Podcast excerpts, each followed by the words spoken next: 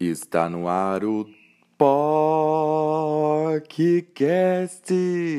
Poc, poc, poc, poc, poc, poc, poc, poc.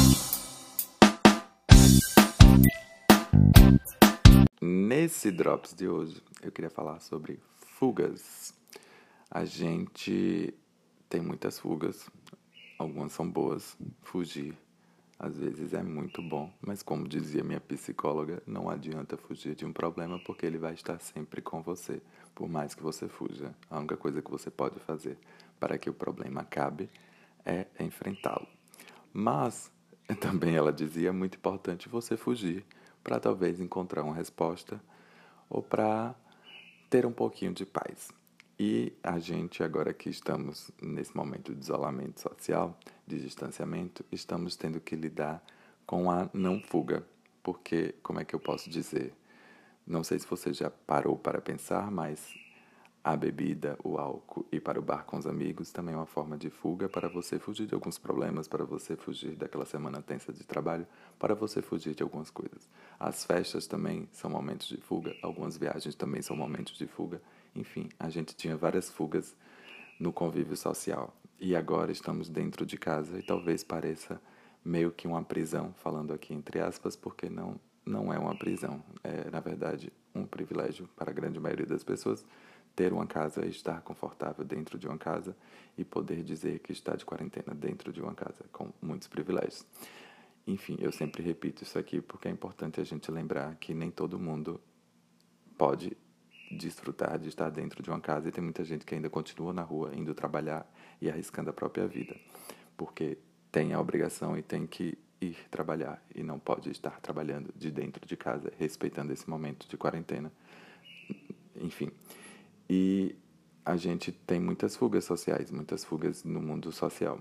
E nesse momento, a nossa fuga é tentar encontrar um refúgio dentro da gente mesmo e descobrir que nós temos que lidar com os problemas de frente e não ficar empurrando com a barriga e fugindo deles. E é isso esse drops de hoje, para lembrar que talvez seja bom a gente encarar a realidade, encarar o que tem que ser encarado e tentar, como dizia, como diz Monja Cohen, transmutar e acolher para a gente para que a gente consiga sobreviver. Mas também é importante lembrar que como tudo nessa vida é uma dualidade, respeitar também os momentos de fuga e tudo bem se você quiser fugir para dentro de um seriado, se você quiser fugir para dentro de um livro, se você quiser encontrar formas de fugas. Mas lembra também que a fuga, a distração nesse momento também pode ser um ponto de encontro para que você encare, para que você transmute, para que você acolha um problema e, e resolva. Enfim, fica bem, Lembra que você pode contar comigo. E agora, como isso daqui é uma troca, é, eu convidei um amigo meu, Edilberto, para falar um pouquinho de como é que está sendo esse momento para ele. E ele me fez lembrar também que é importante a gente estar presente na vida dos nossos amigos. Não precisa necessariamente ser por ligação, participando de videochamada, mas mandando mensagem, perguntando como é que está sendo o dia, escutando, ouvindo e sendo presente na vida dos nossos amigos. Fiquem com Edilberto. Até o próximo Drops da POC. E aí, Mal, e aí, Pox do Mal, falar desse processo de isolamento por causa da pandemia é bem complicado, viu? Porque eu não sei se todo mundo tá com a mesma sensação, mas eu tô numa noia gigantesca.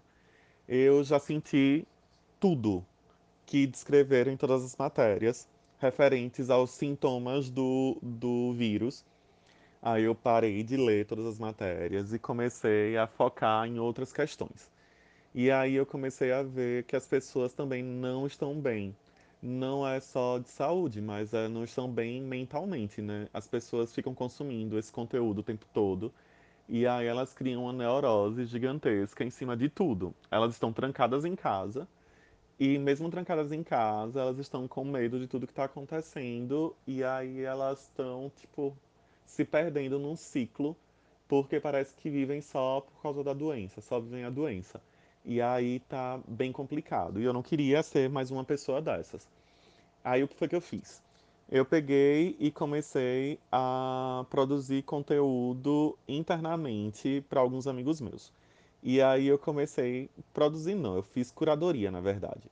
Eu comecei a catar algumas informações que eram, tipo, nada a ver do, com o que está acontecendo, para poder perguntar. Era um jeito diferente, indireto, de perguntar como a pessoa estava. Então eu mandava uma matéria bem louca, tipo, como o morcego faz xixi.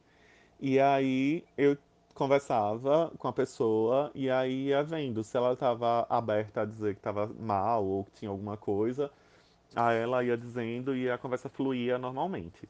Aí eu comecei a perceber que isso estava dando mega certo e aí eu tentei fazer expandir esses horizontes. E aí eu comecei a colocar no Instagram, abri um box na verdade no Instagram, indicando, pedindo para as pessoas colocar que, que, colocassem os seus nomes ali dentro, o nome do arroba que queria que queria que fosse desenhado. E aí eu ia desenhar três pessoas. Nesse processo, na primeira noite, me apareceram 46 nomes. E aí eu tô, eu desenhei já as três primeiras pessoas e estou lutando para atender todas as outras. Porque assim a gente já vai puxando conversa, já vai conversando sobre outras coisas, sobre outras questões que não sobre a pandemia. Aí eu acho também importante não só cuidar da gente, mas cuidar do outro. E esse é o jeito que eu encontrei para cuidar do outro. Agora eu queria saber o que vocês estão fazendo de interessante para cuidar de vocês e do outro nesse período de isolamento. Você acabou de ouvir o podcast, esse podcast que não quer ser dono da verdade. E nesse momento tenso que estamos passando, eu queria que você ficasse em casa, se você pode, fique em casa, lava as mãos, usa álcool em gel e me segue lá no Instagram, Maurício Pascoal, tudo junto, arroba Maurício Pascoal, tudo junto. Me conta o que é que você está fazendo para se cuidar, para cuidar da sua, da sua sanidade. Conversa comigo, vamos trocar informações, vamos tentar gerar uma energia positiva em meio a esse caos.